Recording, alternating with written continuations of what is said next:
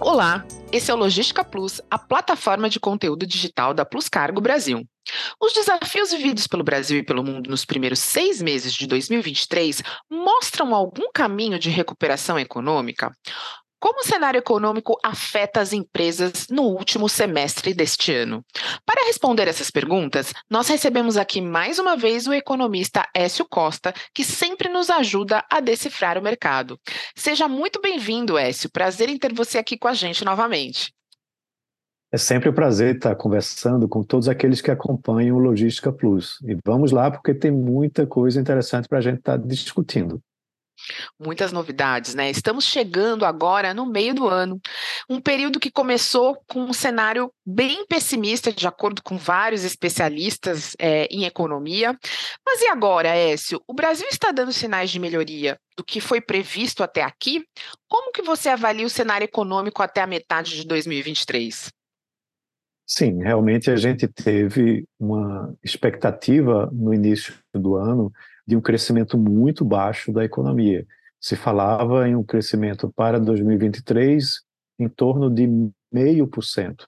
E isso significaria alguns trimestres, por exemplo, de recessão, né, para que você é, tivesse esse crescimento tão baixo. Mas recentemente a gente teve resultados positivos que foram é, indicados a partir de uh, variáveis ou de resultados né, de pesquisas que o IBGE divulga com certa frequência, dados da indústria, do setor de serviços, dados da agricultura, é, mês a mês esse, esses resultados foram melhorando, isso para o primeiro trimestre, e culminou com a divulgação do PIB pelo IBGE do primeiro trimestre, mostrando um crescimento muito além do esperado. Né? Esse crescimento da economia agora faz com que você tenha uma nova expectativa para o restante do ano. Né? Então, muitos analistas, inclusive, ajustaram suas expectativas de crescimento, levando em consideração o desempenho desse primeiro trimestre. Mas, claro, ainda temos três trimestres pela frente. E essas mesmas pesquisas que são divulgadas pelo IBGE começaram a mostrar uma certa queda na, uh, nas suas variáveis né, de indústria, de comércio, uh, de serviços, para o mês de abril, que seria já o segundo trimestre desse ano. Então, a gente precisa acompanhar muito de perto como que a economia vai uh, se comportar, até porque ainda temos uma taxa de juros bastante elevada no atual patamar dos 13,75% ao ano, com expectativas de redução mais no segundo semestre, o que traria impactos mais em 2024 do que 2023. Por outro lado, você tem vários estímulos fiscais que estão sendo apresentados pelo governo atual. Né? O mais recente deles, por exemplo, é o Desenrola Brasil, onde você traz uma renegociação de dívidas né, para milhões de brasileiros, com impacto estimado de algo em torno de 50 bilhões de reais na economia, o que lança as pessoas novamente no consumo. Então, isso ativa a economia via consumo. E, claro, pelo lado exportador, também há né, resultados importantes que vêm mostrando uh, o, que a, o, o lado externo da economia brasileira pode também ajudar muito a nossa, o, o nosso desempenho econômico ao longo desse ano. O Boletim Focus dessa semana mostra uma alta no PIB, uma estabilidade na Selic e queda nos demais indicadores. O que isso significa como termômetro para a economia, Écio? Pois é, o resultado do PIB do primeiro trimestre surpreendeu, né? e o que isso terminou ajudando muito para que essas revisões do mercado pudessem acontecer. Então, se você olha, por exemplo, uma semana antes da divulgação do PIB, nós tínhamos uma previsão de crescimento da economia de 1,26% para 2023, o que já vinha melhorando semana após semana. E após a divulgação do PIB, isso sofreu um ajuste considerável para um crescimento esperado agora de 1,68% né, para o ano de 2023. Então, melhora as previsões. Ao mesmo tempo, o IPCA também vem cedendo semana após semana. A previsão agora é de que o IPCA encerre o ano em 5,69%, o que ainda está acima do teto da meta. Mas, semana após semana, tem se apresentado né, com um patamar mais baixo, o que pode ajudar na redução da taxa de juros. Mas essa ainda se manteve com a previsão de encerrar o ano nos 12,5%. Já o câmbio, por sua vez, ele vem é, também cedendo. A previsão é que encerre o ano a, na casa dos R$ 5,10. Mas a gente tem aí talvez surpresas em relação ao câmbio, dependendo muito, por exemplo, do, é, do encaminhamento e aprovação do arcabouço fiscal. Né? Ele ainda está é, sendo tramitado, ainda vai avançar no Senado né, para sua aprovação e, de todo jeito, isso está ajudando é, a economia brasileira a ter mais previsibilidade, tanto é que os juros futuros eles estão começando a, a ceder, o que pode ajudar a Selic a cair de forma mais rápida. Né? Ou seja, o cenário está mudando né? e pode trazer novas revisões nesse patamar da Selic para o final do ano. Então, claro, é uma economia que está em constante mudança. É, o governo federal precisa ter um alinhamento importante com medidas que não aumentem consideravelmente a relação dívida-PIB, né, com mais responsabilidade fiscal, e isso pode ajudar é, as variáveis que a gente acabou de comentar para patamares mais interessantes, né, com maior crescimento, com juros mais baixos, com inflação também mais controlada e com um câmbio que seja condizente né, com todo esse cenário. Provavelmente um câmbio que encerre o final do ano aí na casa dos cinco reais.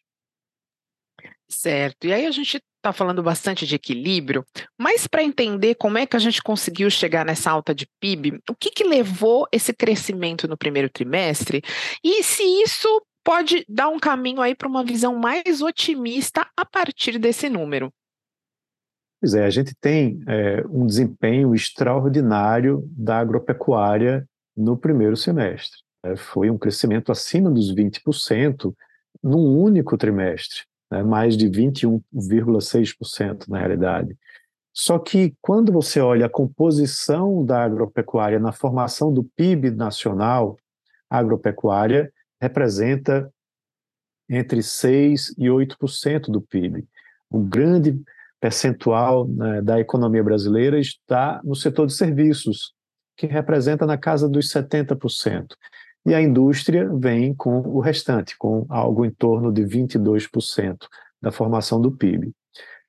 A agropecuária cresceu esses 21,6%, puxou o PIB para cima, e o setor de serviços, que foi pouco comentado, ele também cresceu, ele cresceu 0,6% e teve um peso significativo nesse primeiro trimestre. Inclusive, eu até era um pouco cético em relação ao setor de serviços, porque quando você olha o desempenho do setor de serviços no ano 2022, ele chegou no maior patamar da sua história, né? ou seja, de toda a série histórica de desempenho do setor de serviços, ele já estava no nível mais alto e ele se superou nesse primeiro trimestre. A indústria, porém, vem é, no seu processo contínuo de queda e realmente mostrou uma nova queda no primeiro trimestre. Ela pode, no entanto, se recuperar desde que a reforma tributária vá para frente, seja aprovada e implantada. Né? E essa é uma discussão que deve entrar em pauta logo após a finalização da aprovação do arcabouço fiscal. O governo diz que o próximo item é, macro, né, ou seja, de grande reforma estrutural na economia brasileira, deve ser a reforma tributária, e ela vai trazer impactos que podem, inclusive, promover um crescimento mais amplificado né, da economia brasileira, não no curtíssimo prazo, mas a médio prazo. Então, tem essas variáveis né, que a gente precisa analisar para o desempenho da economia no segundo trimestre. Será que o setor de serviços vai continuar forte? né? a indústria vai continuar caindo, a agropecuária, a gente sabe que geralmente no primeiro trimestre o desempenho dela é maior. E no segundo trimestre, como que vai se comportar? E isso a gente vai ter que analisar também com relação ao setor externo. Né? A balança comercial é um ótimo indicador né, de como a agropecuária, né, o agronegócio brasileiro, vai se comportar no próximo trimestre, no, no segundo trimestre de 2023 mas já há indicadores importantes nesse sentido. A gente bateu o recorde né, no saldo da balança comercial do mês de maio, né, e em grande parte por conta das exportações de produtos agrícolas. A soja foi um grande destaque no mês de maio. Mas também esse recorde do saldo tem a ver com uma forte redução das importações brasileiras. Né? As importações principalmente de é, petróleo e derivados e também de fertilizantes, caíram no mês de maio. Então, isso é um ponto meio preocupante, né, porque você tem indícios de que a economia possa estar desacelerando quando as importações caem. Se a gente está importando menos fatores de produção, é porque a economia dentro do país está produzindo menos. Né? Então, isso pode trazer um resultado também preocupante aí para os próximos trimestres. São muitas variáveis, né, Patrícia, que a gente precisa estar acompanhando para entender né, e uh, procurar prever um pouco o andamento da nossa economia. Muito bom, S. O nosso próximo assunto é exatamente ela, né? A balança comercial que teve esse saldo recorde em maio. Mas, assim, olhando aí para os principais parceiros comerciais do Brasil, que também têm aí as suas situações econômicas ainda não bem resolvidas, as empresas importadoras e exportadoras já podem comemorar ou é muito cedo? Você acabou de falar desse cenário da importação, então tem que tem um alerta aí sobre isso, mas como que você enxerga esse cenário aí da balança comercial para o próximo semestre? É, eu vou acrescentar aqui um comentário até de, uh, de uma discussão que eu tive recente via Twitter, né, uh, com um, um, analista muito conhecido do mercado internacional, que é o Robin Brooks. Né? Aqui no Brasil é conhecido como Careca, né? porque ele realmente é bem calvo, e ele sempre está analisando os mercados internacionais e analisa muito o mercado brasileiro.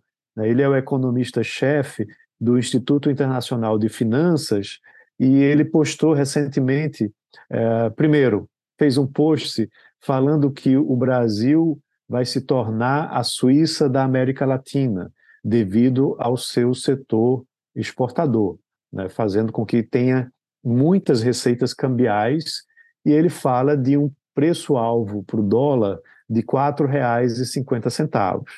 Tá? É, e aí eu comentei no, no, no, comentário que ele fez no Twitter, dizendo, olha, ah, segura a onda um pouco, Robin, porque a gente tem que analisar com mais calma. Né? Você tem que ver o que está crescendo em termos de exportações, o que está, é, o qual o comportamento das importações.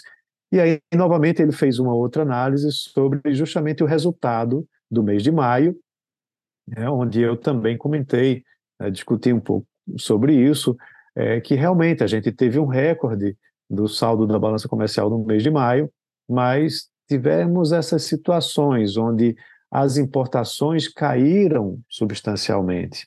Né? As exportações também cresceram, né? mas temos que acompanhar como que a China, que é o nosso principal comprador, vai se comportar nos próximos é, meses, né? se há alguma desaceleração por lá, e os Estados Unidos também.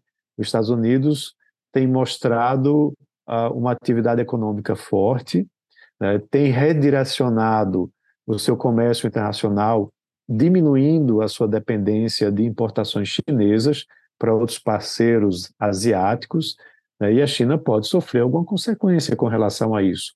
Mas será que ela vai redirecionar suas parcerias com países como o Brasil? Né, ou é, será que ela vai desacelerar a sua atividade econômica? É, vale lembrar o que a gente já comentou aqui antes, que muitos países estão em processo de elevação de taxas de juros, né, do, através dos seus bancos centrais. para conter a inflação, reduzindo um pouco a atividade econômica. Então, o preço de diversas commodities tem caído no mercado internacional. E aí, quando a gente olha é, a evolução da balança comercial brasileira no mês de maio, não teve uma forte elevação de preço. Né? Foi mais na combinação de preço e volume, que terminou elevando as exportações. Então, esse também é um sinalizador que a gente precisa acompanhar de perto. Como que o preço desses itens exportados vai se comportar nos próximos meses. Né? Tem a atividade econômica e tem essa é, redução dos preços de diversas commodities internacionais. O barril de petróleo, por exemplo, tivemos é, uma reunião da OPEP+, onde é, a Arábia Saudita decidiu reduzir a sua produção diária né, em um milhão de barris. O preço subiu, mas já devolveu a sua elevação, né, ou seja, não trouxe um impacto tão grande assim nos preços internacionais né, do, barril, do, do, barril de petróleo. É, e, então, é, isso já é um sinalizador de que talvez a gente tenha uma desaceleração na atividade econômica internacional. E espero que isso não impacte aqui na economia brasileira, principalmente no setor exportador. Muito bem, Écio. Então, assim, porque tudo que o empresário quer é que o Brasil vire a Suíça brasileira. A gente espera que esse analista, que é super otimista, esteja certo em algum momento, não é mesmo? Muito Exato. obrigada pela aula, Écio. Não, eu concordo inteiramente. Se nós virarmos a Suíça é, da América Latina, será muito bom, né? Na, na realidade, a gente precisa ter o desenvolvimento econômico e social que a Suíça tem aqui dentro do nosso país, diminuindo as desigualdades, né? diminuindo a pobreza, melhorando o nível de, é, de qualidade de vida da nossa população. Se isso acontecer, eu já, já estou muito feliz e tiro o chapéu para o, o Robin Brooks, né, o analista que eu mencionei. É isso aí, brincadeiras à parte, mas a gente sempre torce pelo melhor do mercado e que as empresas sempre possam fazer bons negócios aí no Brasil e no mundo afora. E a Plus Cargo está com você onde você precisar. LinkedIn, YouTube, Spotify e Instagram, sempre de olho no que está acontecendo para você fazer bons negócios. Acompanhe os nossos canais. Muito obrigada a todos pela audiência e até a próxima. E até a próxima você também, Écio. Mês que vem nós queremos você aqui novamente. É sempre um prazer estar conversando né, com uh, o pessoal que acompanha né, o Logística Plus e estamos aí à disposição. Vamos acompanhando o que vai acontecer nesses desdobramentos que eu mencionei, é para no mês que vem a gente estar comentando novamente. Tá certo. Tchau, tchau, pessoal.